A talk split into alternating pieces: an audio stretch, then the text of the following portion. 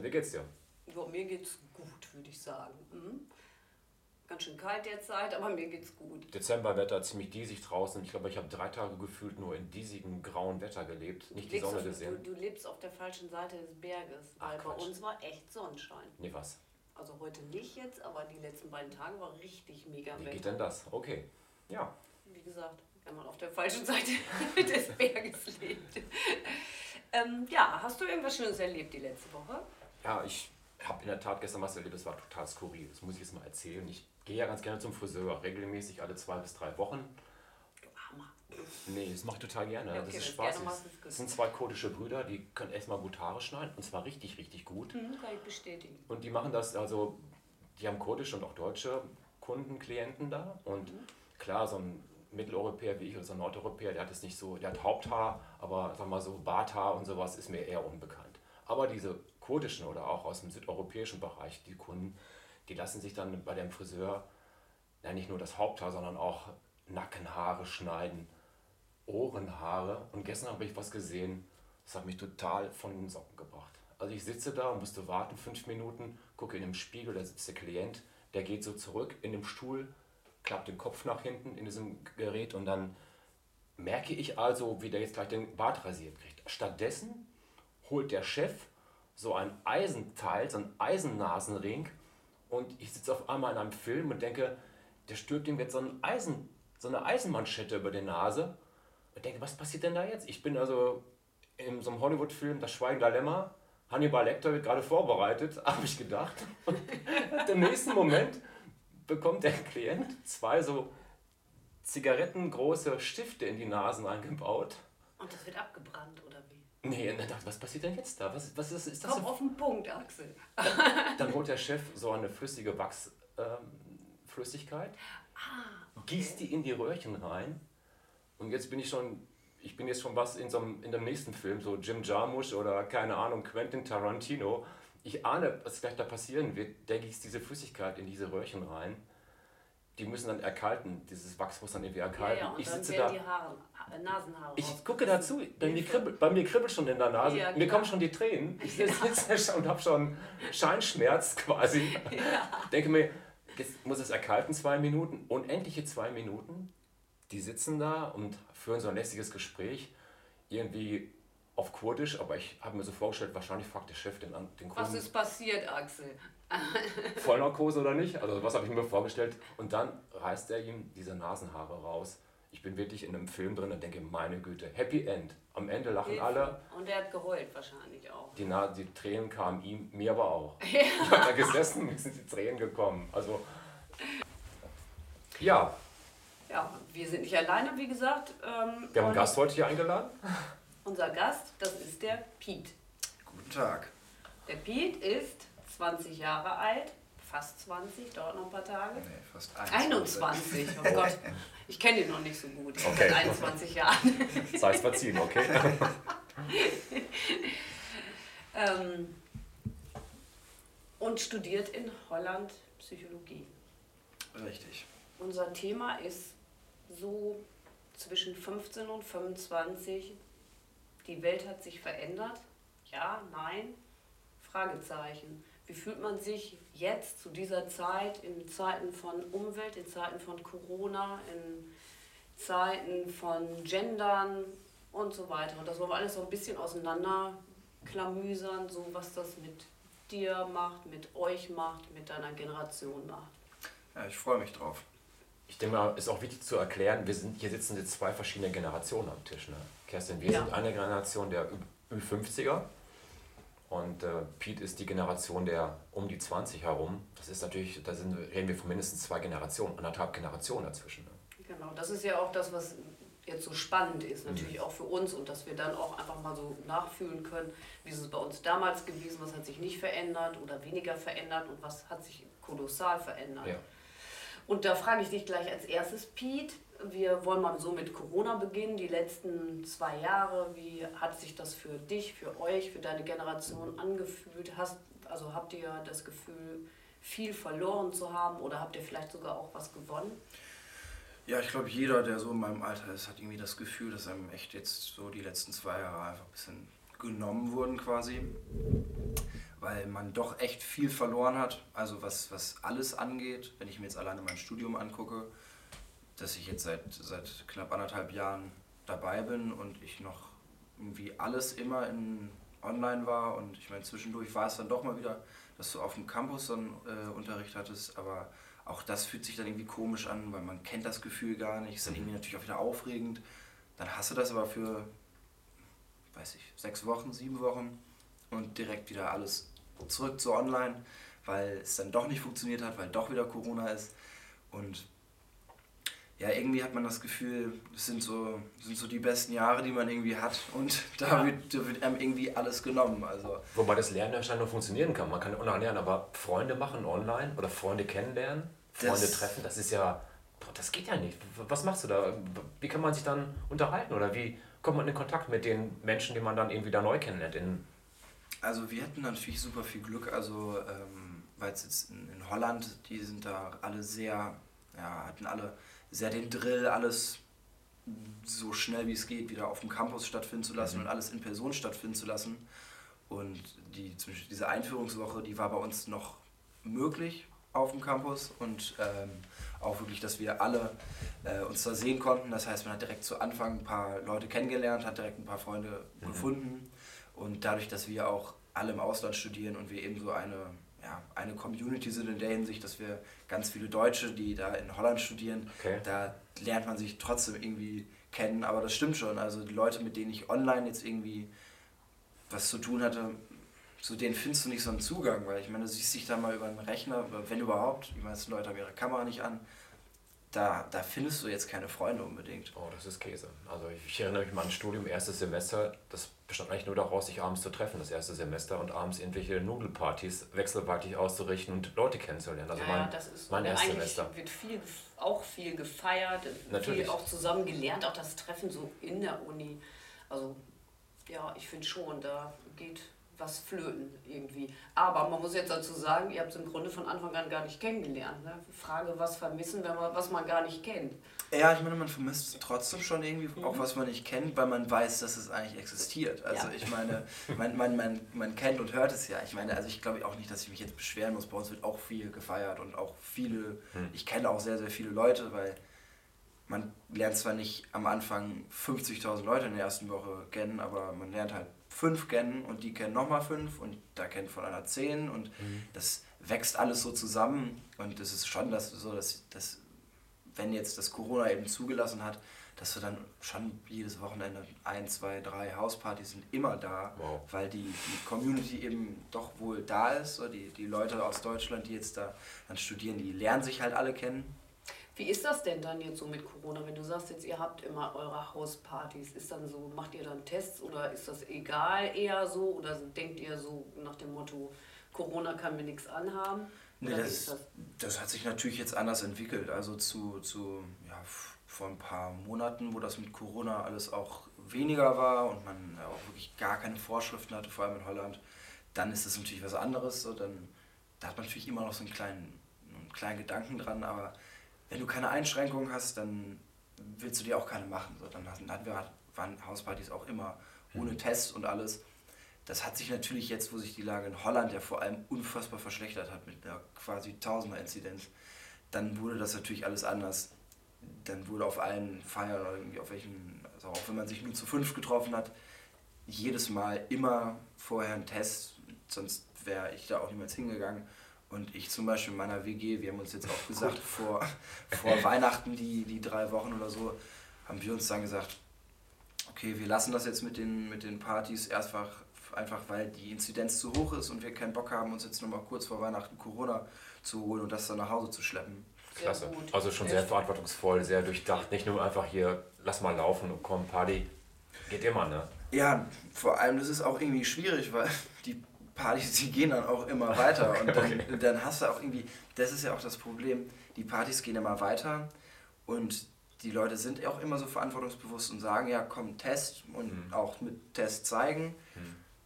Und irgendwie hast du das Gefühl, ja, warum sollte ich eigentlich nicht gehen? Ich bin geimpft, ich bin sogar noch Booster geimpft, alle meine Freunde sind alle geimpft, wir alle wollen quasi dagegen kämpfen. Mhm. Und trotzdem muss man sich einschränken, obwohl man irgendwie mitmacht. Und das ist irgendwie immer. Ach, das, das ist jetzt so, was so schwierig geworden ist, auch jetzt genau. durch diese Omikron-Variante, ne, dass wir jetzt auch alle denken, ja, wozu machst du den ganzen Kram eigentlich?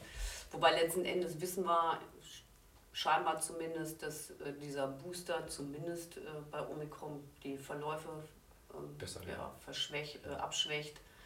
Und insofern alles gut und trotzdem jetzt eben zur Zeit wichtig, nochmal vorsichtig zu sein. Aber ich finde schon echt cool, dass ihr da so gut mit umgeht, also auch so verantwortungsbewusst. Ich habe eine Frage, Pete, jetzt an dieser Stelle. Ich finde mir also, du studierst äh, Psychologie, das haben wir vorher besprochen im Vorgespräch.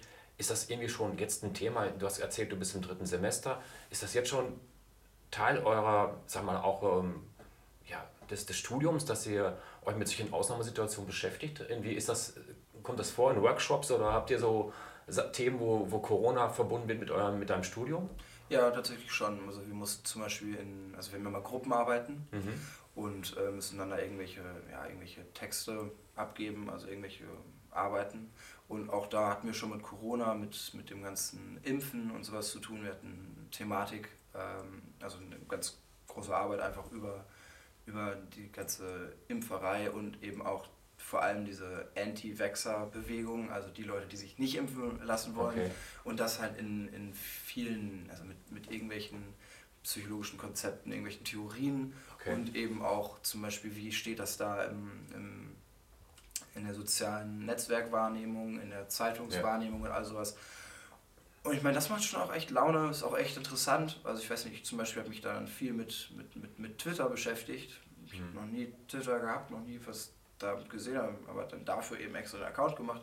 Und dann guckst du dir mal an, wirklich, was Leute darüber schreiben und boah, das ist wirklich unfassbar. Also du meinst jetzt diese Anti-Waxer, die, genau. was sie für Kommentare abgeben. Aber finde ich ja cool, dass ihr das, also aktuelle Themen habt, weil ich glaube, wenn ich mich mal so, ich habe mich mal ein bisschen beschäftigt, so mit Studium Psychologie, das ist ja anfangs alles andere als äh, aktuell oder tagesaktuell. Das ja. ist ja, ich glaube, sehr viel Mathematik, Statistik, sehr viel ähm, Grundlagen und hat noch nicht sofort so mit, mit den Sachen zu tun, die man aktuell so jetzt äh, verbinden kann mit aktuellen Tagesgeschehen.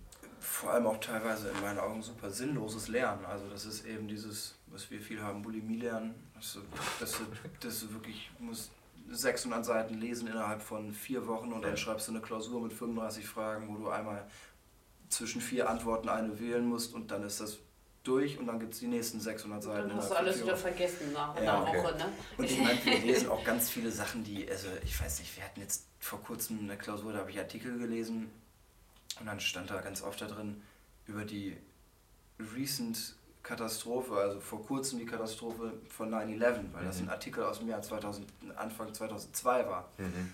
Und da sitzt du dann natürlich auch da und fragst dich, warum, also die Relevanz die wird wohl vielleicht noch da sein, aber nicht mehr zu dem Ausmaß, wie es das 2002 war. Ja, und das ist top aktuell. Genau, ja. es ist eben dann doch irgendwie weiter weg von, von dem, was aktuell ist. Deswegen machen auch solche Sachen wie, wie jetzt zum Beispiel das mit dem, äh, über die Corona-Situation super viel Spaß, weil das wirklich Klasse. anwendbar ist. Mhm. Machst, nimmst du das dann so mit, dass du, äh, also bist du dann jetzt weiter auf Twitter aktiv oder äh, schafft es dir einfach nur ein Bild darüber und das steht jetzt erstmal oder fließt das dann ein, auch in irgendwelchen Diskussionen mit Kommilitonen oder gegebenenfalls von Menschen, die jetzt nicht unbedingt sagen, ich werde mich auf keinen Fall impfen lassen, sondern die eventuell da auch noch so ein bisschen am Zweifeln sind?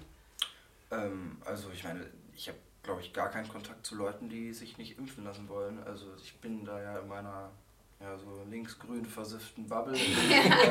linksgrün versifft, cool. Muss ich halt erklären, genau, ja. Pete. Möchte ich genau wissen, was das heißt. Das ist halt dieses, ähm, die ganzen Studenten, die alle so übertolerant sind okay. und, und äh, alle linksgrün wählen und okay. alle da sehr auf Umwelt und hier und da. Und das, das ist halt so die Bubble, in der ich auch lebe. Und okay. ich meine, das finde ich auch gut so. Aber du, aber du, siehst sie kritisch, du sagst ja schon gerade so von außen, die nee, alles tolerieren, die alles gut finden. Nee, kritisch sehe ich das nämlich gar nicht, sondern okay. ich weiß nur, dass das so in der, in der also das, das, sich da auch, glaube ich, Leute da so ein bisschen drüber lustig machen, dass es ja auch, äh, das, es ist eben genauso. Die Leute sind alle wirklich auf diesem Trip, alle wollen was machen, alle wollen wirklich sagen, ja, Toleranz, alle machen was für die Umwelt so ein bisschen und jeder ist in dieser, dieser Schiene drin. Aber das finde ich halt auch schön so. Also ich weiß nicht, ich bin damit sehr zufrieden. Okay. Ich Da kommen wir doch gleich schön zu der nächsten Thematik, wo du doch äh, Toleranz gerade so, ähm, ja, dass du über Toleranz erzählst. Und zwar können wir jetzt mal über diese ganze Gender-Geschichte äh, ein bisschen sprechen. Was macht das denn so mit euch, mit deiner Generation, zumindest in der Bubble, in der du dich da so gerade befindest? Ja, wie gesagt, also in meiner Bubble ist es natürlich, also für, für jeden, alle sind super tolerant und alle sind auch super auf dem Trip, dass sie eben den, den Leuten immer so viel Respekt entgegenbringen wollen. Mhm. Also jedem gleich viel und immer und egal was ist. Und das, also ich persönlich finde das auch genauso richtig. Jeder hat den Respekt verdient, den er eben verdient hat. Und zwar hat jeder Mensch die genau, gleiche Menge an Respekt verdient. Jeder sollte genau gleich behandelt werden. Und wenn wir genau mit dieser Gender-Thematik sind, viele halten das ja für nicht so unbedingt wichtig. Vor allem auch viele ich glaube viele Menschen, die jetzt nicht unbedingt äh, in meiner Generation sind, habe ich das Gefühl, die haben dann durch, die haben nichts dagegen, gar nicht, aber sagen dann, ja, wieso soll ich denn jetzt nicht, äh, weiß ich nicht, ähm, Arzt sagen, also, äh, wieso soll ich denn jetzt Ärzten sagen? Wenn ich Arzt sage, meine ich ja Arzt und Ärztin. Aber dann ist es dann irgendwie, weiß ich nicht, für mich würde ich sagen, darum geht es nicht, sondern geht darum, dass eine Person sich nicht angesprochen fühlt. Und das hat ganz viel mit Respekt zu, okay. zu tun. Mhm. Und ich glaube, da ist bei meiner Bubble und meiner Generation, sind die Leute eigentlich alle genau gleich so. Also was ist in meiner Generation? In meiner Bubble. Mhm. Ich sehe es auch nicht anders, weil es um mich herum natürlich, du siehst ja immer nur, was um dich herum passiert und da sind die Leute alle aber äh, jetzt verstehe ich zumindest so, ihr seid da nicht so ganz ähm, extrem, so dass wenn jetzt jemand, also wenn jetzt jemand zu deiner Freundin Psychologe sagen würde, dann würde sie vielleicht darauf hinweisen, so nach dem Motto, ich bin Psychologin oder werde Psychologin, aber ähm, also da geht man nicht gleich steil und sagt so, boah, was, was ist denn hier los, kannst du noch nicht machen. Und Nein, gar nicht. Es gibt ja diese Extremen, das seid ihr nicht, aber ihr seid schon dafür, dass das Gendern einfach immer mehr Einzug erhält, sodass man auch wirklich sagt, wir unterscheiden jetzt zwischen Mann und Frau und divers. Ja, also ich meine, uns würde das, ich meine, gut, ich kann natürlich jetzt schwierig was zu sagen. Ich bin halt ein, ein Mann, deswegen ist die Gender-Thematik jetzt für mich in der Hinsicht nicht so ein großes Thema, weil ich sowieso immer angesprochen werde. Okay. Das ist halt, ist halt einfach so. Aber ich glaube auch nicht, dass sich da jemand jetzt aus meiner Bubble da so beschweren würde drüber. Und ich meine, ich, ich selber, ich, ich integriere das ja auch nicht in meinen ganzen alles, was ich sage. Ich, Aber ich meine, das Gendern ist ja nur eine Sache, es ist ja nur der, der sprachliche Ausdruck von etwas. Dahinter steht ja eigentlich ein Bild eines Mannes und ein Bild eines, einer Frau. Wie sehe ich als Mann Frauen oder wie sehen Frauen Männer? Das ist ja das, was uns ja eigentlich die letzten 20 Jahre mehr bewegt hat. Die Wörter mit den Innen, Sternchen oben innen, schön und gut, das mache ich auch, gewöhne ich mir auch mal mehr an, obwohl ich nicht zu der Generation gehöre, die damit aufgewachsen ist. Aber das sagt ja viel mehr oder das, das ist ja das, was sagt das über mich als Mann oder als Frau? Was, welche Unterschiede darf ich noch heute machen? Darf ich noch einer Frau die Tür aufhalten? In dem Mantel helfen oder ist das schon vollkommen durch? Und, äh, das ist die Frage zum ja. Beispiel, die man fast sogar eher unserer Generation stellen sollte. Genau. Ihr wächst wieder, wächst wieder, wächst wieder ganz anders. Wachsen. anders auf, natürlich. Ja, ich meine, da könntest du ja gleich auch nochmal sagen, wie du das jetzt aus deiner Sicht siehst. Ich kann ja sagen, wie ich es fühle, aber wie ist es jetzt bei dir? Also gibt es das bei, bei euch auch noch dieses Gentleman-Dasein? Ich halte dir die Tür auf. Also so äh, insbesondere Frau macht es bei dem, äh, nee, Mann macht es bei der Frau. So.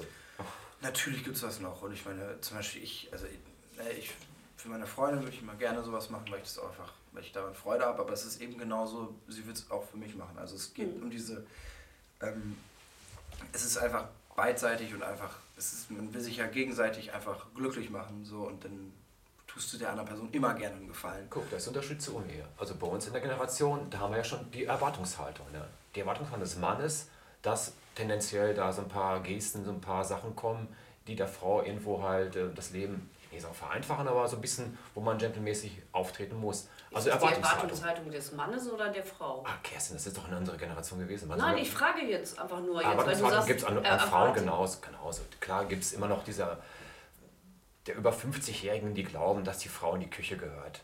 Dass die Frau in unserer Generation ja, ähm, typischerweise nur die Kinder erzieht und alles damit zu tun hat und auch tendenziell zurücksteckt, ein wenig, sagen dann diese ganz aufgeschlossenen Männer in meiner Generation, die aber eigentlich verlangen, dass sie sagen, ja, sie stecken dann noch schon zurück, weil sie dann ja mehr in der Familie äh, da sein müssen. Das, diese Erwartungshaltung, die dahinter steht, hinter unserer Sozialisation, ist ja nicht die von Pete. Das ist ja mal das ganz wichtige. Und das ist ja. Ja, das ist mal jetzt mal die Frage. Ich selber finde manche Dinge sehr schön trotzdem. Also was ich, dieses Tür aufhalten und Gentleman sein, das mag ich. Also ich finde es auch schön, wenn du sagst, das gibt es in deiner Generation immer noch. Allerdings bin ich dann da eher so wie, wie Pia und würde eben auch die Türen für einen Mann aufhalten. Also das finde ich eben genauso schön. Aber wie geht es denn darum, zum Beispiel, die, äh, heute gibt es immer noch die Männer, die immer die Rechnungen bezahlen, wo Frauen das, also manche Frauen finden es vielleicht toll, andere finden es einfach gar nicht so lustig, sondern es, es ist, kann eine Art von Diskriminierung sein. Da kommt es wirklich auf das Vertrauensverhältnis Also Rechnungsperson meinst du jetzt, man sitzt beim Abendessen, lernt jemanden kennen und die Männer bezahlen die Rechnung immer, oder wie? Ja, ja, genau. Also quasi in, in, in so einer Art Vorauslage von irgendwas, in so einem Gehirnkino, was hinterstehen ja, könnte, das, oder auch nicht, ne? Ja, das weiß ich ja nicht, was dann da im Kopf steht. Aber das ist, also ich meine, das existiert natürlich auch alles immer noch. Also diese ganzen, ich, ich glaube, das ist eben, das kommt auch voll darauf an, wie man das selber irgendwie dann auslegt und wie man das selber für sich quasi entscheidet. Aber dieses ganz normale Bild von wegen, der äh, Mann muss quasi der Frau den Hof machen, so wie man das ja, lernt. Ja, ja, das klingt äh, gut. Das, das kriegt man ja auch ganz viel mit aus allen Filmen, mhm. Serien, was weiß ich. Das ist ja, das ist ja immer noch existent und das beeinflusst äh, die Leute natürlich immer noch und das Bild ist auch immer noch existent. Es ist nur eben zum Beispiel, ich versuche das dann auch immer so gut abzulegen, wie es geht, weil ich das auch einfach als nicht so ich, ich finde das auch bescheuert irgendwie, weil das einfach total sinnlos ist. Warum sollte ich denn jetzt jedes Mal die Rechnung bezahlen? Macht auch gar keinen Sinn. Ich verdiene ja nicht mal Geld. Und ich meine, das ist halt, ähm, natürlich bei manchen Leuten ist das noch voll drin, auch in meinem Alter, wo du auch merkst, dass das mhm. voll drin ist. Ja. Aber bei anderen eben weniger. Das hat sich natürlich groß geändert und ich glaube auch, also dieses, diese, dieses Bild von wegen vor allem, ne, die Frau gehört in die Küche, also das hat hoffentlich keiner noch in, in meinem Alter. Natürlich gibt es immer welche. In meinem Umfeld natürlich überhaupt gar nicht. Und ähm, es gibt natürlich, ich, also ich habe einen Freund von mir, der, der findet dieses typische Mann-Frau-Dasein gut. Mhm. Also der sagt, ja, ich finde das gut, wenn, wenn die Frau zu Hause bleibt und äh, wirklich so als Hausfrau ist. Aber, aber erst wenn Kinder da sind oder auch generell nee, so, das? Also das wäre halt, das, das finde er, er findet das gut. Mhm. Ne, er kommt nach Hause, die Frau hat gekocht, und, aber gar ja. nicht in einem, in einem respektlosen Ding, mhm. sondern eben einfach, er würde das seiner Frau, also wenn, er hat jetzt eine Freundin, wo die das auch perfekt passt, die findet das nämlich auch super, aber so vom Prinzip her, das ist gar nicht respektlos gemeint, sondern das ist eben, die finden das einfach top, so. die finden diese Konstellation super. Er sagt, er findet das super, er geht arbeiten, kommt nach Hause und steht Essen auf dem Tisch, aber nicht in einem, in einem, in einem Ding, ja, die Frau muss zu Hause bleiben in der Küche und muss mir Essen machen, sondern es ist eben einfach, das ist bei denen, die finden das beide gut. Die haben beide Spaß daran. Das so finde ich eben auch wichtig. Das ist ja vielleicht auch das Problem der jungen Frauen heute, ähm, dass wenn man das denn möchte, dass man dann schief angeguckt wird, dann, dann dreht sich das schon wieder. Ja. Das ist doch eigentlich voll schön, ne, wenn sich beide einig sind und man auch in dieser Rolle mit Respekt behandelt wird von, der, genau. von dem Mann und auch in der Beziehung und am liebsten natürlich auch vom Umfeld. Wird man ja jetzt eher eigentlich dusselig angeguckt, glaube ich, wenn, wenn jemand sagt, ich möchte gern zu Hause bleiben, wo alle sagen, hey, was machst du denn zu Hause, bist du doof? Oder ja. mach dich selbstständig, mach dich nicht abhängig. Ist natürlich auch ein Argument, aber letzten Endes müssen sie es selbst entscheiden dürfen. Vor allem kommt das auch ganz darauf an, wie man damit umgeht. Also dieses klassische Bild von wegen die, die, die Hausfrau, das ist dann ja wirklich, der Mann hat das Sagen und so wie der Mann das eben sagt, so läuft es auch. Aber darum geht es ja gar nicht, wenn man zu Hause bleibt. Also wenn man als Hausfrau quasi, wenn man, wenn man da wenn man da Bock drauf hat, dann bedeutet das ja nicht, dass man das machen muss, was der Mann sagt, sondern man sagt, es ist einfach, man hat Spaß daran, zu Hause zu bleiben, vielleicht die Kinder zu erziehen und, und äh, dann das Essen zu machen für den Mann, wenn er nach Hause kommt. Aber das heißt ja nicht, wenn der nach Hause kommt, dass der dann die Frau anschreibt, wenn das Essen versalzen ist. Also ich meine, das ist ja... Oder womöglich ja, gar nicht auf dem Tisch steht. Ja, genau. Also so, das, ist, das ist dann ja, das ist eben wieder so eine ganz, so eine Aus, äh, Auslegungssache von, von wegen, wie, wie gehe ich damit um? Mit was für Respekt. Aber von, von euch wird es jetzt... Äh, auch positiv betrachte. Wenn ihr das vielleicht auch nicht so unbedingt nachfühlen könnt. Also weiß ich, für dich und, und Pia würde das vielleicht jetzt nicht so unbedingt in Frage kommen. Nee, also das, ich finde das auch, ich glaube, ich glaube, ich finde das auch irgendwie nicht, ich finde es ein bisschen unbalanciert auch, mhm. wenn man, wenn, wenn die eine Person die ganze Zeit zu Hause bleibt, die andere Person die ganze Zeit arbeiten ist und ich meine, wenn man sich jetzt überlegt, vielleicht, wenn das irgendwann mal sein sollte mit Kindern, dann wäre das ja auch irgendwie, weiß ich nicht, muss man halt schauen. Zum Beispiel dieser, ne, dass nur die Frau zu Hause bleibt, die ist dann komplett beteiligt an der Erziehung und ja. der Mann dann nicht. Das wäre ja auch bescheuert. Das, ich weiß nicht, ich würde das für mich zum Beispiel gar nicht wollen. Ja, die klassische Rolle hat natürlich vielleicht einen Vorteil in der klassischen Soziologie der Rollenverteilung, dieses Role Models. Wenn man das jetzt so klassisch schön teilt, da muss man wenig sprechen. Ne? Da kann man sich sagen, ja, hat immer schon geklappt, gibt es ja in den 60er, 70er, 80er Jahren. Frau bleibt zu Hause, kümmert sich um das, der Mann macht das und das das, das, hat vielleicht einen kleinen Vorteil, man muss vielleicht nicht so viel sprechen. Ich glaube, in dem naja, gleich ist, ist, das ein Vorteil, wenn man nicht sprechen muss? Nein, ich, lass mich weiterreden. Also, mhm. wenn, ich, wenn ich das jetzt aufbohre und sage, ich will gleichberechtigt, ich will mit meinem Partner mhm. zusammenleben und ich will diese soziologischen Rollen haben, da muss ich mich halt ein bisschen mehr unterhalten. Da muss ich mich schon mal auseinandersetzen, mir auch schon mal vielleicht eine Kritik oder eine leichte negatives Feedback mal einfangen. Das ist dann, dann auch dann mit drin und das ist aber auch gut so. Ja, ja eben, genau, das meine ich ja. Das ist gut. Das was ich jetzt so direkt dabei gedacht, du hast natürlich recht, wenn man wenn es als Vorteil sieht, dass man nicht reden muss. Ja. Männer, Männer reden ja nicht so viel. Ne? In, meiner Generation reden ja nur 1000 Wörter pro Tag, die Frauen schnabbeln 15.000 und das sind natürlich Männer immer unterlegen in der Generation der in den 60er Geborenen. Ist das bei euch anders jetzt? Reden Männer mehr als tausend Worte? Und worüber, reden, ja. worüber, so, worüber reden Männer vor allem? Nee, nicht, aber ich will jetzt nicht die klassischen Themen Autos, äh, Hobbys und, und äh, Frauen. Frauen, sondern worüber können die auch reden? Ne? Ach, das ist, glaube ich, ich glaube, das ist einfach ganz, ganz, ganz, ganz, ganz normal bei beiden verteilt. Alle, wir reden alle miteinander, wir reden alle über alles. Also ich weiß nicht, jetzt bei uns in der WG, da hat jeder seinen gleichen Redeanteil und wir reden über, über alles. Über Gott und die Welt, über das Studium, über was weiß ich. Also das ist dieses ganz, dieses ganz klassische Männerbild hat sich, glaube ich, schon geändert und das ganz klassische Frauenbild. Da gibt es schon viele Unterschiede zu, zu äh, wie es heute ist. Aber trotzdem würde ich sagen, dass es dennoch auch sich viel nicht geändert hat. Also es kommt eben, da sind wir wieder mit dem Thema, es kommt immer darauf an, was, was für ein Umfeld du halt bist. Es wird ganz sicher auch ein Umfeld geben, wo das eben ganz anders ist ja. Bei mir ist es halt nicht so, weil ich halt in meiner linksgrün versifften Bubble bin. Da ist es halt, das, das ist halt ein bisschen progressiver, glaube ich, als okay. vielleicht in anderen, ähm, in anderen äh, Richtungen sein kann. Es gibt Leute, die sind eben sehr ja, standhaft in ihrem eigenen Ding und wollen, dass es halt so weiterläuft, wie es läuft, weil es läuft halt.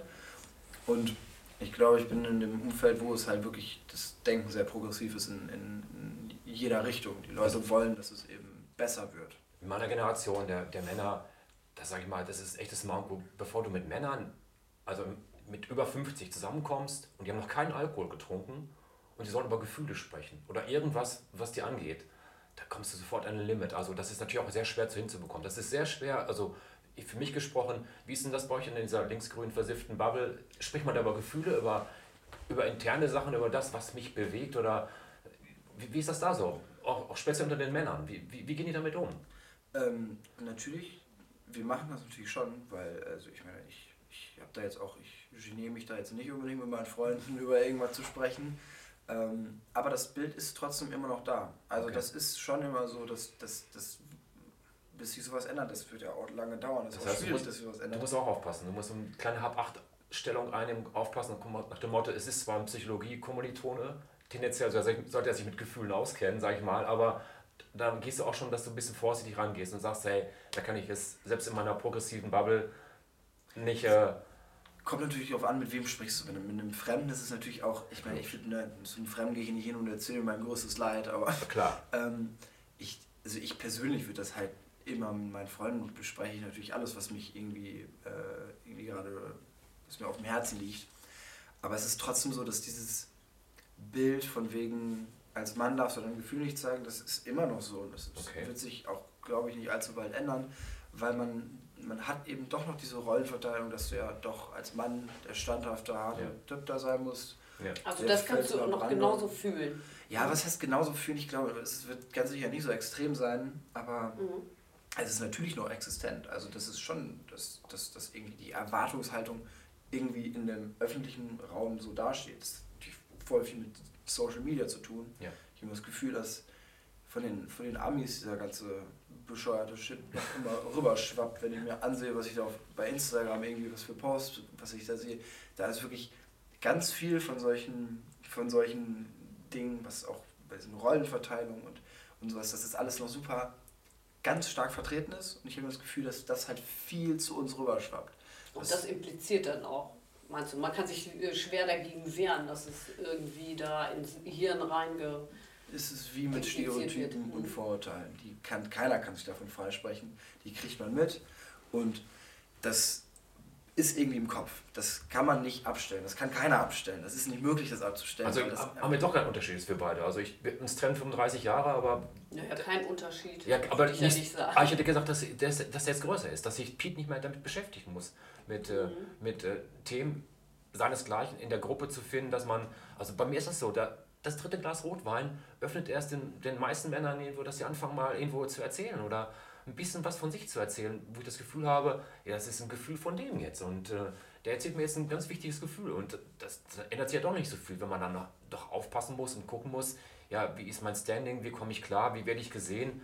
Hätte ich jetzt gedacht, dass das alles so irgendwie weiter ist vielleicht.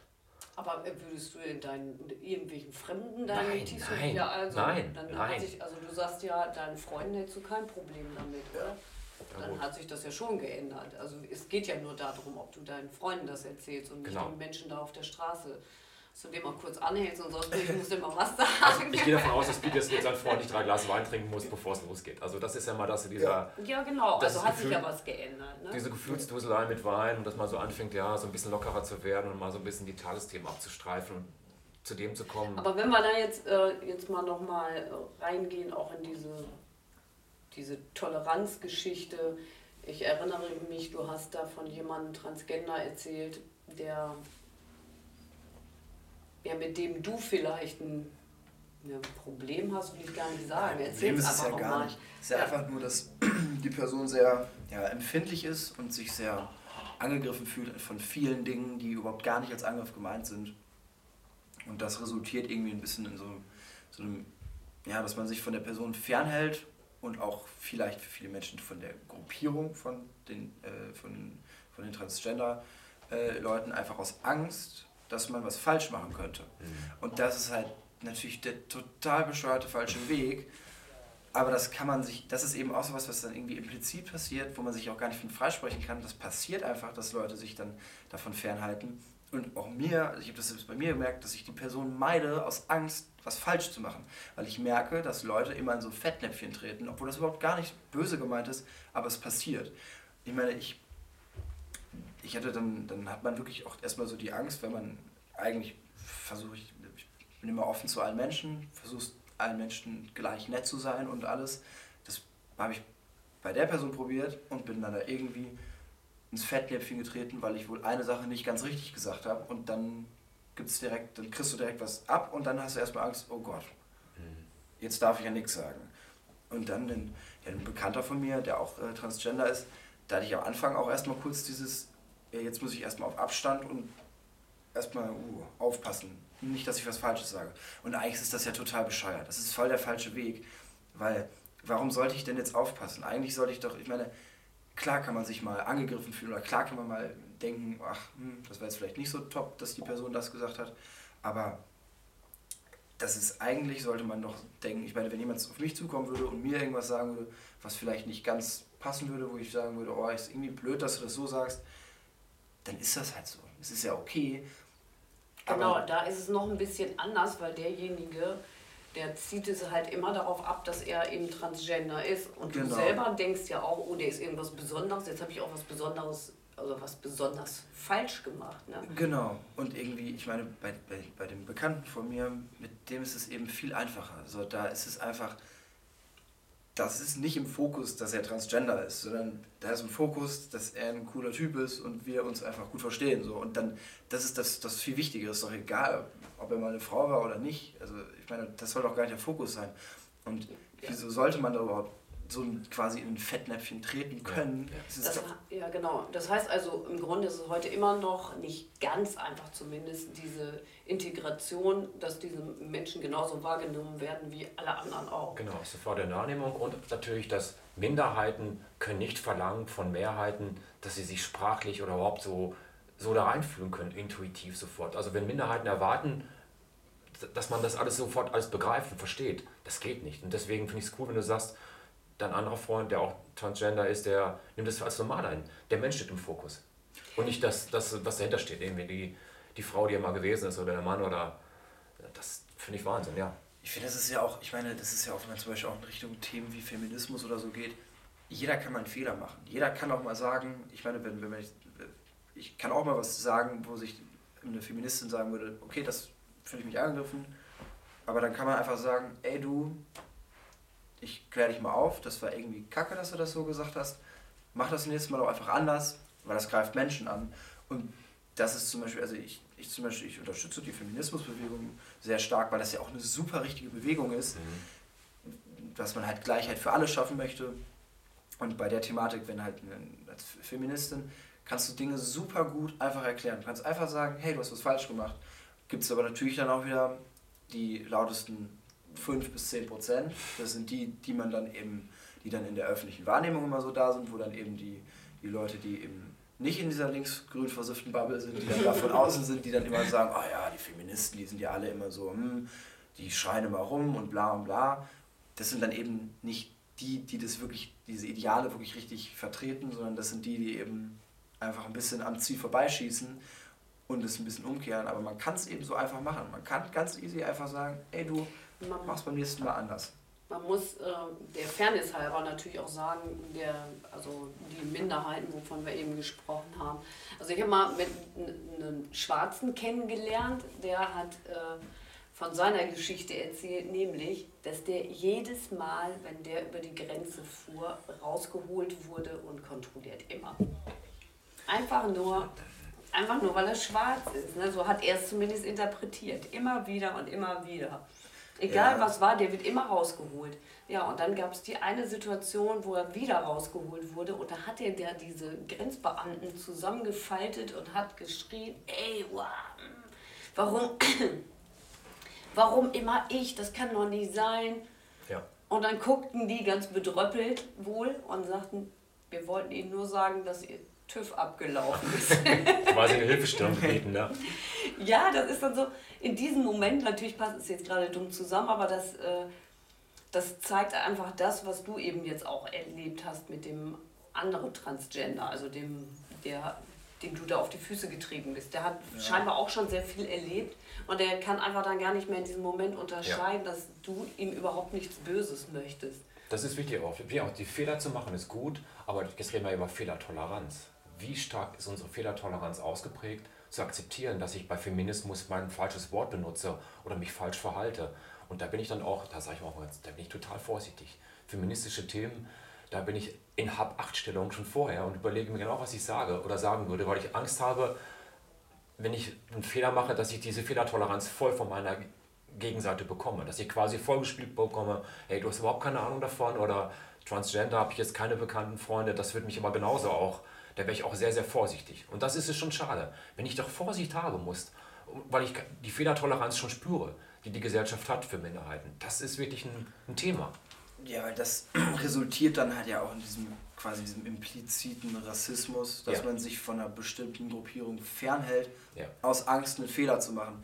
Und das ist echt ein Problem auch irgendwie. Und das finde ich ganz schön. Deswegen finde ich das auch gut. Beispielsweise, wenn ich jetzt an meine Freundin denke, wenn wenn ich irgendwas sage, wo, wo sie sagen würde, hm, das siehst du jetzt glaube ich nicht so richtig, wenn wir jetzt um Thema, äh, Thematik Feminismus zum Beispiel reden, dann sagt sie einfach, ey, du denk doch mal drüber nach, das mhm. siehst du mal so, das ist vielleicht nicht ganz so richtig, wie du es gerade denkst. Und dann kann ich sagen, okay, ja, du hast recht, das macht Sinn, vor allem wenn ich dann, wenn wir jetzt vor allem beim Thema Feminismus sind, ja. da kann sie sich natürlich besser reinfühlen als ich. Das weil so ich, sein, ja. ich bin halt, ich meine, ich, ich bin ein weißer Mann, ich bin quasi nie Vorurteilen ausgesetzt. Ich kann mich nie daran fühlen, wie es ja. ist, dass man aufgrund, ich meine, das kannst du ja nachfühlen. Wir beide gehören zur Mehrheitsgesellschaft. Genau, so, so, ja. wir, wir, wir, werden niemals den Moment haben, dass wir, ja.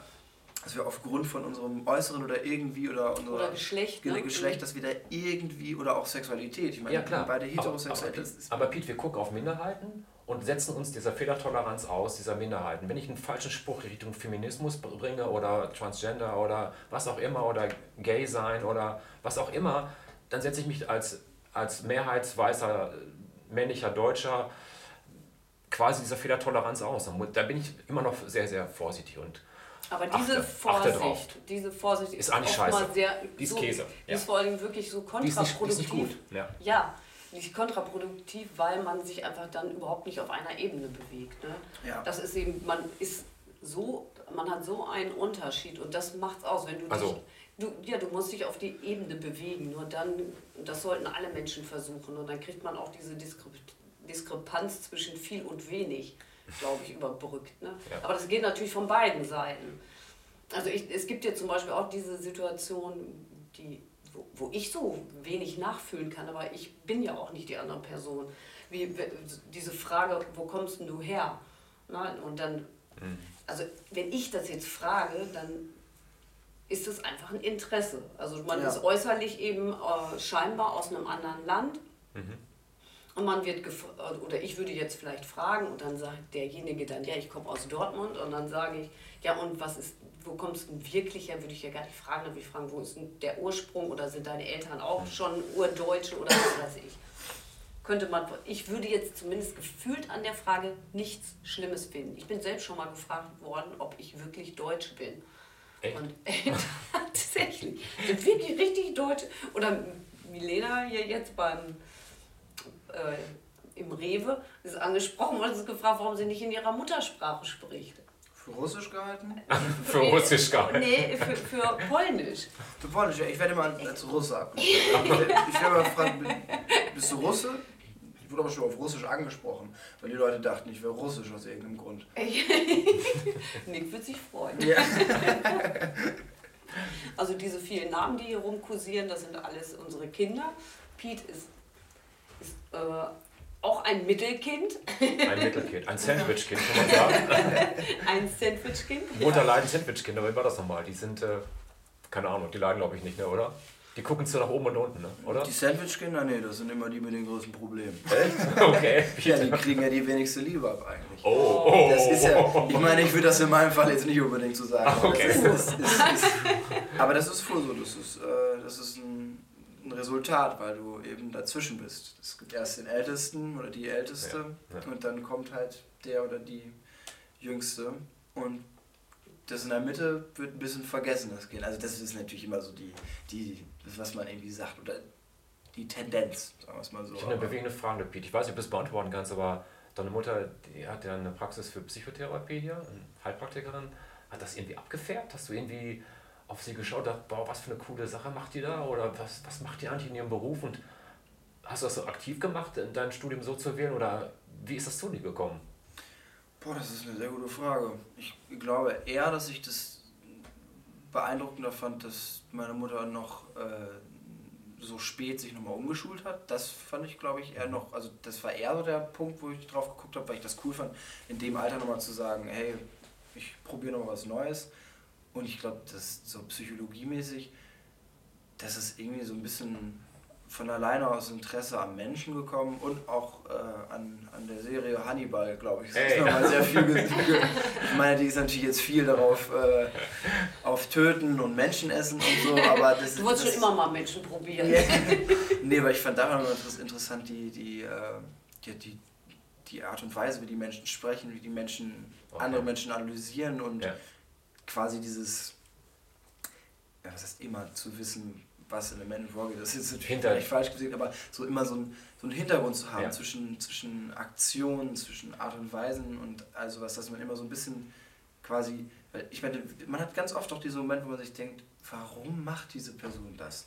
Und dann wirklich so eine Art, Art Antwort auf das zu Mhm. haben, das hat mich schon immer so fasziniert. Also, zu- Also eine Erklärung zu finden, vielleicht auch mit dem Studium, wieso sind Menschen so, wie sie sind oder wieso sind manche Menschen anders als die anderen, das alles zu erklären zu können für sich. Genau, Ja. das ist, ich finde, also das ist echt super interessant. Ich weiß nicht, ich glaube, dass ich an sich ein relativ empathischer Mensch bin und dementsprechend habe ich das auch irgendwie mal ein bisschen mehr so gepackt, weil ich meine, wenn ich, mich gerne in andere Menschen reingefühlt, gerne so die Perspektiven von anderen Menschen gesehen. Mhm. Und dann hat man doch irgendwie auch so die Motivation, das halt noch ein bisschen tiefer zu machen quasi. Mhm.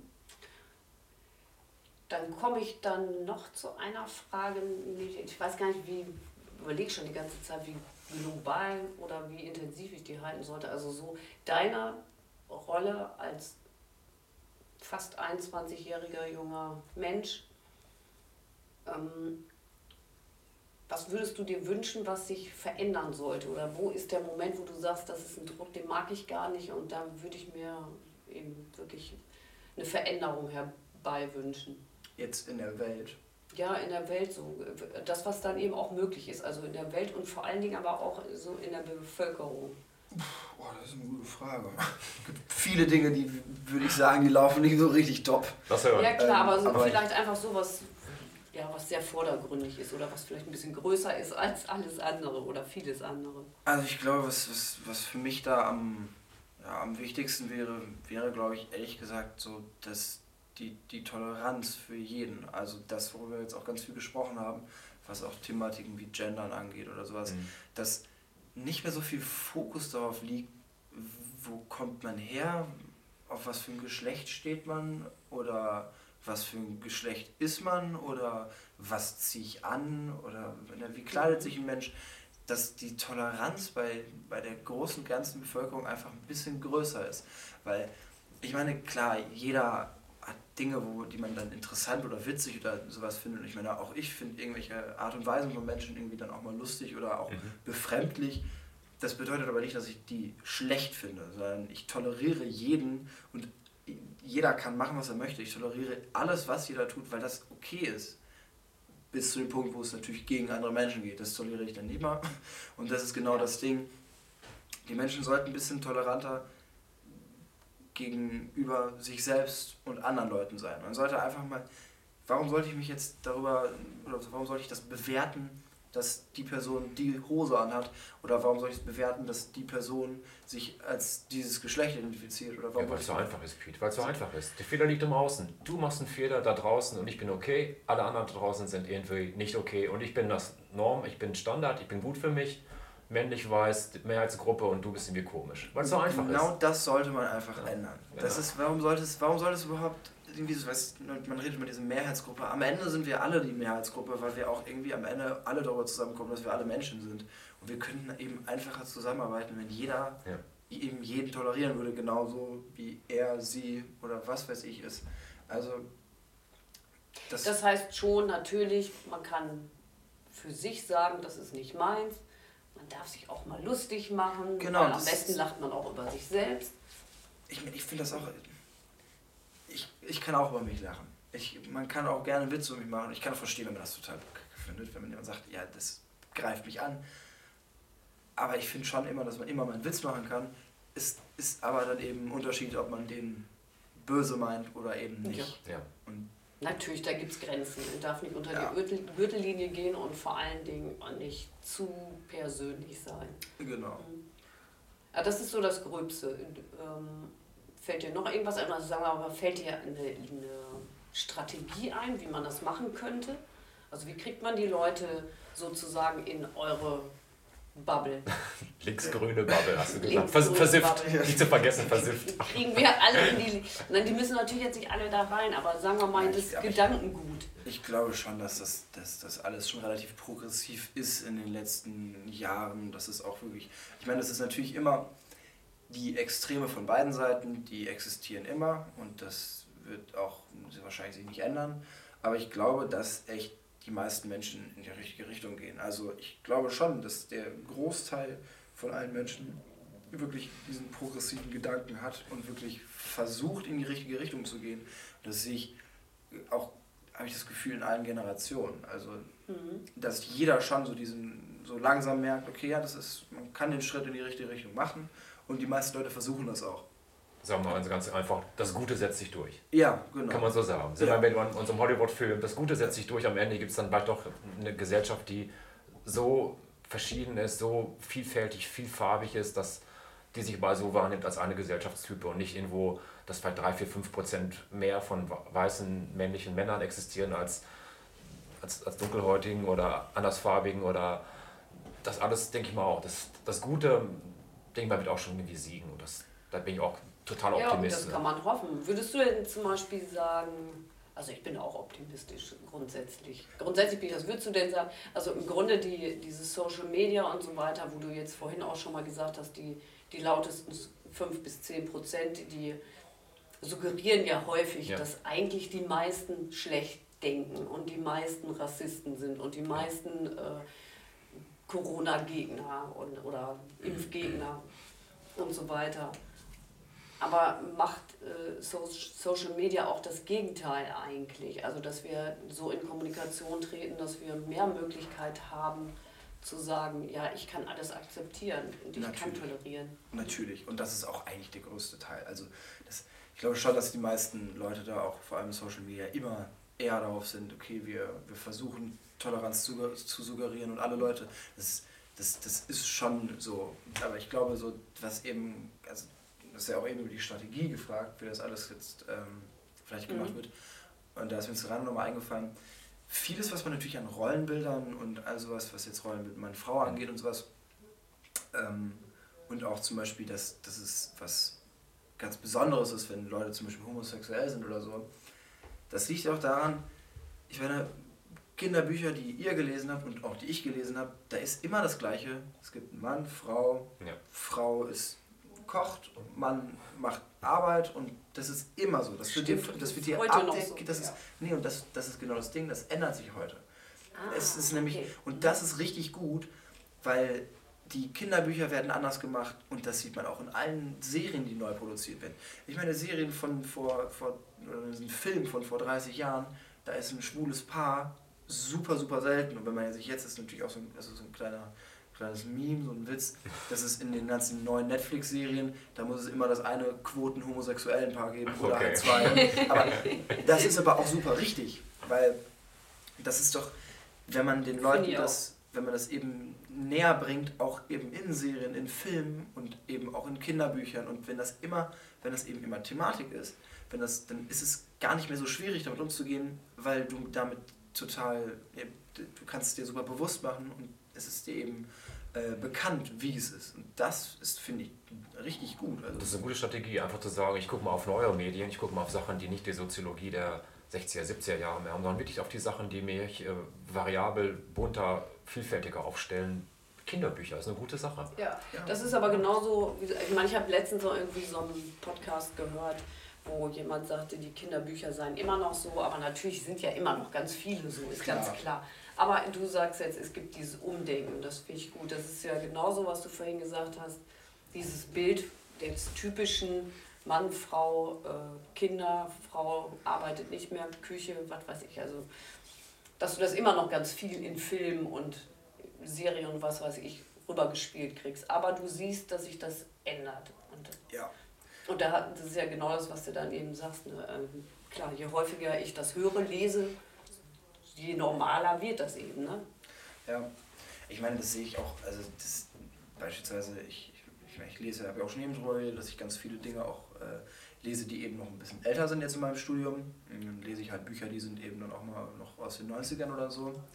Und ähm, das ist dann auch ganz oft, ich, vor kurzem mussten wir jetzt für eine Klausur ein Buch lesen und das ist mir erst nach, ich war glaube, weiß nicht, nach, nach 50 Seiten aufgefallen, dass jedes Mal, wenn über irgendwas, ne, es wird immer über der Psychologe gesprochen oder und das, das, das ist wirklich, ich war ganz, ich war auch, ich saß in der Bibliothek mit meiner Freundin und ich habe dann irgendwann auf, habe ich sie dann angetan und meinte, boah, mir ist das gerade erst aufgefallen und ich bin seit 50 Seiten an diesem Buch. Da wird immer nur von er, er, er der gesprochen und nicht einmal von sie, die. Und dann meinte sie auch, ja, das ist mir auch also noch 20 Seiten aufgefallen, weil das ist so, das ist, das ist so heftig auch im Kopf drin, weil ich meine, muss ich, das muss man auch ehrlich gestehen, ich habe das gelesen und ich habe auch die ganze Zeit an, an, an den Psychologen gedacht. Immer ein Mann, der da sitzt und. und ist dann ja auch logisch eigentlich. Ja, ne? Ist auch so da logisch, aber das ja. ist eben, das, das, das, das schleicht sich so ein und das ist so, ich meine, das, wenn das Buch heute geschrieben werden würde, würde das niemals passieren. Ja. Und das ist auch richtig so. Ich meine, dass sich das Bild im Kopf trotzdem noch an einen Mann als Psychologen dann äh, orientiert, das kann natürlich trotzdem passieren. Und davon würde ich mich selber auch nicht freisprechen, einfach weil du diese, äh, es ist ja trotzdem noch der, die Psychologe. Also Aber trotzdem cool. Du brauchst 50 Seiten, deine Freundin braucht 20. Ja. Ich, mal, ich hätte das ganze Buch gelesen von Hättest Freundin. nicht gemerkt, ne? hättest nicht gemerkt. Äh, Aber ich also finde, es zeigt schon, wie wichtig es ist, da tatsächlich doch drauf zu achten. Weil wenn ja. der Psychologe steht, dann hast du einfach einen Mann im Bild. Wenn du aber schon zumindest Psychologe, Psychologin da stehen hast oder womöglich zumindest auch mal nur Psychologin, je nachdem, ich weiß ja nicht, was es für eine Geschichte war, aber dass man das. Äh, das war keine Geschichte. ja, ja, dann war es, dann, ja, dann geht es nur um Wissenschaft und da kann man natürlich mindestens das Gendern eben wirklich ja. ganz deutlich machen. Dann klar, ob du dann einen Mann oder eine Frau im Kopf hast, das zumindest hast du die Wahl und du kriegst die Wahl auch offen dargestellt. Kerstin, ja. wir, wir haben einen Podcast gemacht über logische Ebenen, Robert Dills. Wir haben da in der dritten Stufe gesprochen von inneren Bildern die inneren Bilder eines Psychologen, der mit weißem Haar da sitzt und mit seinem Bleistift an einem Block rumkritzelt, das habe ich, wenn ich 50 Seiten lang der Psychologe lese. Ja, natürlich. Wir reden von ganzen mentalen Strategien und wir reden davon, dass die Psychologin da genauso sitzt mit einem schicken Kostüm und sich Gedanken macht, wie sie mit ihrem Klienten gemeinsam lösungsorientiert arbeiten kann. Also das alles sind innere Bilder. Wir, wir, wir brauchen Bücher, die innere Bilder vorgeben und die müssen wirklich variabel sein und flexibel sein und nicht der Psychologe. Das ist ja, vorbei. Genau. Das darf nicht passieren. Auch an graue Elefanten denken, Wir nicht nur an rosa Elefanten. Nicht nur an rosa-rote Elefanten. okay. Aber wie siehst du deine Zukunft? Das ist so, hast du da so ein Bild, wo du, wo du sagst, ähm, ich gucke jetzt rosig in die Zukunft oder mit viel Angst oder ähm, was ich lasse es mal auf mich zukommen mit all diesen Dingen, die du so mitnimmst, wo du sagst, wir haben jetzt über Umwelt noch gar nicht gesprochen, das ist sicherlich auch ein Thema. So, das macht, also macht es Angst also für die Zukunft. Kommt natürlich jetzt darauf an, also ich meine, bei, bei allen Thematiken, was jetzt zum Beispiel so ne, jetzt, äh, Gendern und sowas angeht, da würde ich schon sagen, ich glaube schon, dass sich das alles in die richtige Richtung entwickelt und dass sich das auf jeden Fall auch alles in den nächsten Jahren bessern würde. Und dass das eben, also ich meine, es ist ja schon auf einem guten Weg, je nachdem, wo du dann natürlich auch unterwegs bist, in was für ein Umfeld, aber es, ist, es bessert sich ja schon. Ja. Wenn du über Umweltthematik sprichst, ich glaube, das ist natürlich echt irgendwie sehr schwierig. Ähm, ich ich meine, ich habe da ich kann da auch wenig zu sagen, weil ich super heftig keine Ahnung von der Thematik habe. Jeder versucht natürlich so sein, sein, sein Soll zu machen. Also ich meine, man, man probiert dann halt schon seinen Müll nicht auf die Straße zu werfen, man versucht schon irgendwie äh, ein bisschen mitzumachen und mitzuarbeiten. Aber ich meine, ich würde zum Beispiel jetzt nicht so weit gehen und sagen, oh, ich fliege jetzt nicht mehr, weil ich will auf die Umwelt achten. Das wäre vielleicht wäre es richtige, der richtige Schritt, mhm. aber ich würde es auch nicht machen, weil ich auch, ne, ich möchte ja auch noch irgendwo hinfliegen und meinen Urlaub irgendwo machen. Ähm, aber ich kann dazu ganz wenig sagen, weil ich äh, da echt gar, gar nicht in, in, der Thematik so krass drin bin. Ich versuche immer das zu machen, was ich machen kann. Versuche so wenig zu verschwenden, wie es geht. Ich versuche beispielsweise auch ähm, Umweltthematik, Fleischthematik hängt ja auch irgendwie zusammen. Ja. Versuche es dann natürlich, ich würde mir kein Verpackungsfleisch kaufen, weil ich es okay. eben einfach überhaupt gar nicht unterstütze. Trotzdem, zwischendurch bin ich trotzdem noch bei McDonalds und hole mir so einen schmierigen Burger, weil das dann eben auch mal zwischendurch leicht ist. Aber andere Frage, Peter. Jetzt andere Frage. Ich ergänze mal Kerstens Frage. Hinterlassen wir als 50-Jährige, die in 20, 30 Jahren 80 und Rentner oder ganz alt sein werden, die Welt für dich, die du dir wünschst? Hätten wir was anders machen können? Hättest du erwartet von uns, dass wir vielleicht von uns aus irgendwie früher die Handbremse ziehen und sagen, okay, das geht nicht so weiter? Also wie denkst du über uns? Was hätten wir anders machen können? Wir sind 30 Jahre auseinander, mehr als 30 Jahre. Aber das ist so die Sache, würde ich jetzt euch persönlich zum Beispiel, was soll ich euch persönlich sagen? Nein, der Generation. Oder hättest du ja was erwartet von den Politikern, von der Gesellschaft oder irgendwas, was man natürlich nicht greifen kann. Aber jetzt kennst du uns beide hier und kennst deine Mutter natürlich schon sehr lange. Und was hättet ihr anders machen können? Hättest du von ihr erwartet, hey, du hättest doch eine andere Welt? Ich glaube, das ist zum Beispiel hm, die Intention der Menschen, war es ja zum Beispiel in den, in den 30er, 40er, 50er, 60er Jahr, mhm. Jahren jetzt nicht unbedingt, oh, wir wollen die Welt zerstören, sondern ja es werden die erst in der Industrialisierung, dann werden die, die Fabriken werden aufgebaut und es geht alles los. Da, da, keiner hat ja die Intention, oh, wir wollen den Planeten kaputt machen. Deswegen kann man ja niemandem sagen, oh, du Arschloch, du hast das jetzt unbedingt gewollt. Heutzutage kann man das nämlich, finde ich, viel eher machen. Also ich glaube, dass es jetzt, wo das Umdenken überhaupt da ist und wo man auch seit Jahren sich bewusst ist, dass es echt nicht richtig läuft, so, dass es jetzt trotzdem noch so scheiße läuft, Ja, das, das, ist, finde ich, viel schlimmer. Ich kriege die Krise, wenn ich diese Klimakonferenzen sehe, die am Ende sich nach zwölf Tagen, 14 Tage Konferenzen eigentlich nicht zum Entschluss kommen, weil zwei Nationen dagegen sind. Da kriege ich die Krise. Also da könnte ich laut schreiend. Ja, jetzt ähm, können wir da echt nochmal einen sein, Riesenfass aufmachen, jetzt nochmal komplett die Umwelt auseinanderzunehmen, dann werden wir hier wahrscheinlich die nächsten zwei Stunden. Aber ich, ähm, ich finde, du hast schon recht, es hat irgendwann mal angefangen, der Mhm. Mensch ist einfach ein Ego, das muss man auch mal ganz klar sagen. Wir Ja. wissen alle, wir leben hier nur 80, 90 Jahre Ja. im besten Falle auf diesem Erdball und viele leben eben so nach, nach mir die Sinnflut. Da muss natürlich schon Umdenken stattfinden es hätte schon auch Ja. bei uns längst stattfinden müssen. Aber da finde ich zum Beispiel, was du jetzt eben gesagt hast, ich esse zwar schon mal meinen Burger, aber ich esse jetzt deutlich weniger Fleisch und wenn, dann nur gutes und Ja. unverpacktes. Und wenn jeder, denke ich, so seinen Teil dazu beiträgt, ohne- dass man gleich wieder komplett radikal ist, denke ich, da werden wir sehr viel mehr erreichen. Und da würde ich auch dazu plädieren, wenn man da zukünftig was machen kann, auch das in Kinderbüchern und Medien und was weiß ich, so, so zu ähm, fordern, nicht Leute, ihr dürft jetzt alle nichts mehr, sondern Ja. ihr macht doch alle so viel, wie ihr könnt. Sollten und das mal nicht verteufeln. Ich glaube, da werden wir Ja. viel, viel mehr mit erreichen, als mit, diesen, mit dieser Keule immer gleich auf dem Kopf. Eben. Wir schreiben den Struwelpeter um. Den Struwelpeter, den, ich- den ich noch lesen musste, wie ich mich zu verhalten habe am Tisch Der und was es, Pete. das, noch. Den, den, den, sch- den Ja, schreiben wir um, den, den Struwelpeter und schreiben ein neues Kinderbuch und sorgen dafür, dass Kinder dann demnächst anders aufwachsen. Ja, Ja. so oder so ähnlich, genau. Aber das ist ja auch mal dieses, dieses Thema, also diesen, um diesen, ja, dass es halt irgendwie progressiver wird. Es wird oft so radikal dargestellt, aber es kann eben so einfach anfangen. Also wenn man jetzt zum Beispiel diese Fleischthematik an, anguckt, ich meine, wenn man wirklich jetzt in Deutschland zum Beispiel, da ist ja eigentlich, man isst jeden Tag zweimal Fleisch gefühlt. Das ist ja wirklich, also Frühstück, da gibt es erstmal Wurst aufs Brot und dann gibt es zum Mittagabend gibt's immer Fleisch. Und wenn man einfach mal anfängt und sagt, okay, dann esse ich jetzt halt nicht jeden Tag zweimal Fleisch, sondern ich esse dreimal die Woche nur einmal Fleisch. Und dann kann das immer weitergehen. Ich meine, ich, ich finde Fleisch unfassbar lecker, ich esse das super gerne, aber ich kann trotzdem mich gut und es gelingt mir auch mal besser, mich dann in die Richtung so zu, zu bewegen. Ich kaufe keine Wurst mehr, sondern ich kaufe dann eher den Fleischersatz. Oder wenn ich mir, das ist vor allem in Holland, gibt es total super gute Fleischersätze. Ich kaufe doch lieber den, den Fleischersatz, wenn der richtig gut schmeckt, als dass ich das Fleisch kaufe. Und wenn ich dann mal Fleisch kaufe, dann, dann gönne ich mir was. Dann hole ich mir eben ein, ein schönes Steak von einem, von einem guten Fleischer, was auch wirklich ein gutes Stück Fleisch ist, wo ich dann ein bisschen Geld für ausgebe. Aber das passiert dann eben einmal im Monat. Ich meine, ich esse schon öfter Fleisch als das, aber jetzt, Okay. äh, also sagen wir jetzt das, das äh, mit so einem Steak. Aber sonst kaufe ich mir halt ein veganes Schnitzel oder ein veganes äh, hier Burger Patty oder so.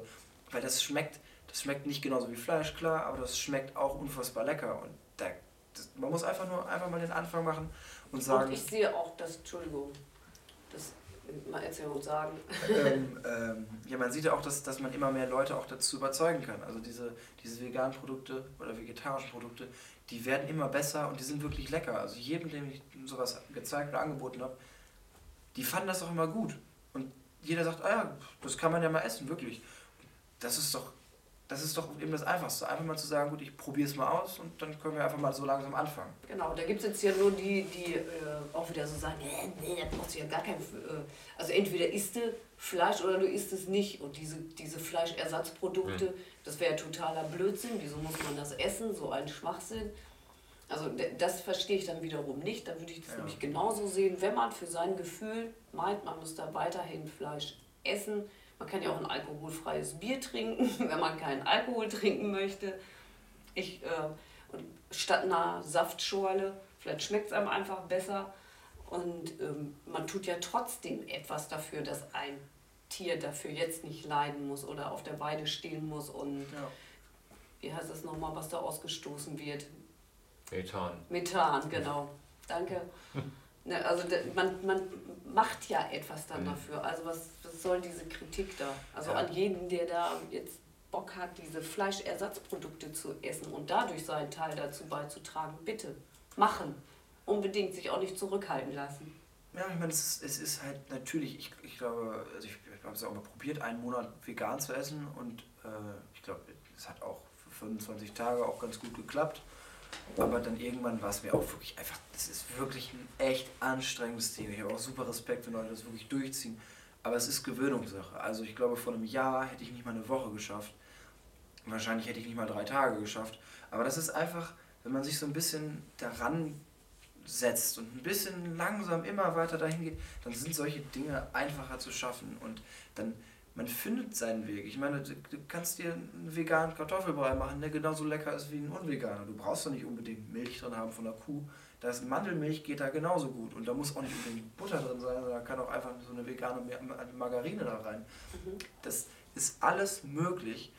Man muss eben nur ein bisschen offener für sein und so ein bisschen so diesen Anfang mal machen. Wenn man, wenn man damit beginnt, dann wird einem eben auch immer mehr zufliegen. Ich meine, ich habe jetzt natürlich durch meine Freundin, die das auch, äh, die vegetarisch und auch viel vegan ist, die sagt mir dann auch immer, zeigt mir immer, guck mal, das können wir so machen, das können wir essen und dann sage ich natürlich, ja gut, lass mal ausprobieren und es ist immer lecker. Es ist immer lecker, weil warum sollte vegan nicht schmecken? Ja. Es kann dann natürlich immer mal Man denkt, was ist nichts zu essen. Ne? Genau, Viele denken das. Man, ja. man kann einem was, kann was fehlen, aber es schmeckt trotzdem gut. Hier sind wir an so einer Stelle, wo ich mal versuche zusammenzufassen. Das fällt mir jetzt unwahrscheinlich schwer, aber ich sage mal so, hier sitzen zwei Generationen mindestens, zwei verschiedene Generationen. Ich hatte mir vorher gedacht, da gibt es eigentlich viel, viel größere Unterschiede, so im Denken, in Strategien und was du uns erklärt hast von deinem Leben, von deinem Studium, von alles, was dich bewegt in dieser ganzen Szene, dieser Gender-Szene. Ich verstehe dich zu 100 Prozent, das finde ich schon mal cool. Also ich habe das alles verstanden. Ich hätte vorher gedacht, oh, da kommt jemand, der ist Anfang 20, den verstehe ich gar nicht wahrscheinlich. Oh Gott, oh Gott, oh Gott. Ich verstehe dich. Es gibt Unterschiede zwischen uns, zwischen, unserer, zwischen meinem Aufwachsen und deinem. Die, das merke ich auch, das spüre ich, aber ich merke, da, da hat sich schon was getan in diesen 30 Jahren. Du denkst komplett anders, gehst viel forscher in, in Sachen rein, genießt deine linke, grüne, versiffte Bubble. Irgendwie, du, du magst die, du, du, du baust die auf, du wirst wahrscheinlich dann auch ähm, demnächst als ja, als, als erziehender Vater, als Familienmitglied oder irgendwie auch da. da nein, aber ist egal. Du, du wirst das ja weitergehen. Das wird ja irgendwie weitergehen. Und wenn das jetzt nicht in fünf oder zehn Jahren ist, dann ja. ist es halt später. Das, also ich verstehe dich zu 100 Prozent, wie du die, die Sachen, die du jetzt so für uns hier aufgebaut hast. Und ich hatte vorher wirklich die Gefahr, dass ich dich nicht verstehe. Weil ich einfach, ähm, dass, dass uns da quasi 35 Jahre trennen. Tun sie nicht. Ja. Cool. Total klasse. alle Menschen. Ja. Ja. Ja, so sind wir am Ende. Möchtest du den Hörern noch was mitgeben? Ein Schlusssatz. Ich wüsste nicht was. eine besondere Message. Irgendetwas. Eine Durchhalteparole oder keine Ahnung was. Eine Community oder deine Freunde oder irgendwas, wo du sagst, das ist mir total wichtig, dass. Leute, liebt euch alle, seid genau. alle beieinander. Ja, jetzt gerade Haut euch zu. Den nächsten Tagen, den nächsten Wochen. Das ist, finde ich, ein guter Abschlusssatz. Das hast du gut gesagt, Mutter. In dem Sinne, sehr, sehr schön, dass du da warst, Pete. Es war total spannend, sehr interessant. Ja, ich hatte sehr viel Freude. Ja, das freut mich noch mehr. Und wenn du Bock hast und irgendein Thema hast, dann kommst du vielleicht sogar noch mal wieder, wer weiß. Wer weiß, wer weiß. Oder okay. vielleicht holen wir Pia mal hierher, wenn sie Lust hat. Wobei sie die Frage stellt, was ist das nächste Thema, Kerstin, für den nächsten Podcast? Hast du schon eine ah, Idee? Ach so, äh, nee. Ich habe mir Gedanken gemacht. Ich habe mir Gedanken gemacht bei meinem Friseur, als ich da gesessen habe und diesen kleinen glücklichen Moment, Mit dass, den Nasen dass, mir, dass ich nicht äh, die Tränen, ich hatte die Tränen in den Augen, aber ich hatte nicht das Gefühl davon. ich habe mir gedacht, meine Güte, es gibt so kleine, schöne Momente, diese ganz kleinen, klitzekleinen Momente, nicht diese Big Moments. Wir reden nicht von Weihnachten, wir reden nicht von Hochzeitstagen, von Geburtstagen. Es gibt so viele kleine, schöne Momente die auch was mit Glück zu tun haben, mit einer schönen, kleinen, klassischen, schönen ja, Gedankenmodell. So eine Hollywood-Strategie, wo ich mir was finde, wieso machen wir nicht einen Podcast über Glück? Hatten wir nicht schon einen?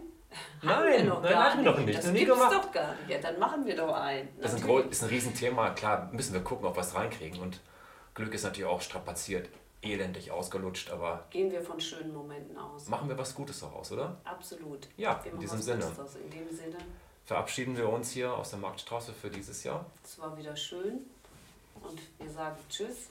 Schreibt uns eure Erfahrungen, eure Erkenntnisse, eure Sachen über diese Generation der in dem Jahr 2000 geborenen Menschen?